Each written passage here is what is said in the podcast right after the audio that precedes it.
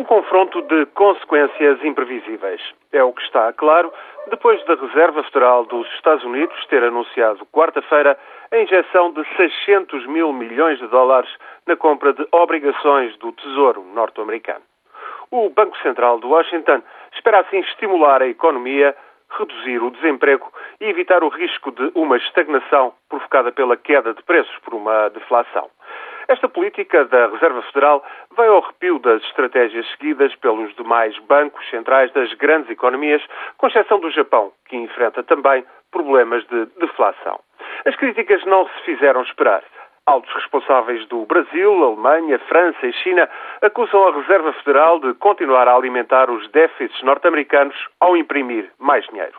Afirmam os críticos que, além da desvalorização do dólar, se assistirá a fluxos financeiros especulativos em direção a outras divisas. Países exportadores, como a Coreia do Sul, preparam já medidas para evitar a desvalorização excessiva da sua moeda em relação ao dólar.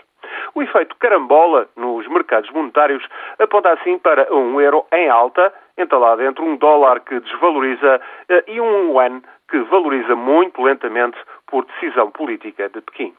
Os riscos de retaliações comerciais são igualmente notórios. Se as medidas da Reserva Federal vierem a ter algum efeito positivo para estimular a economia norte-americana, tal poderá só vir a ser conseguido, provavelmente, à custa de uma moça significativa noutros países. Os tais mercados, de que tanto se fala, estão, pois, essencialmente agitados com estas incertezas, bem mais do que com as possíveis bancarrotas de Portugal da Grécia e da Irlanda. Todos juntos, nós, portugueses, gregos e irlandeses, todos juntos, só representamos cerca de 5% do produto conjunto das 16 economias da Eurozona. A crise da dívida soberana aumenta para nós à medida que os credores arriscam ter de pagar uma parte dos custos da nossa insolvência.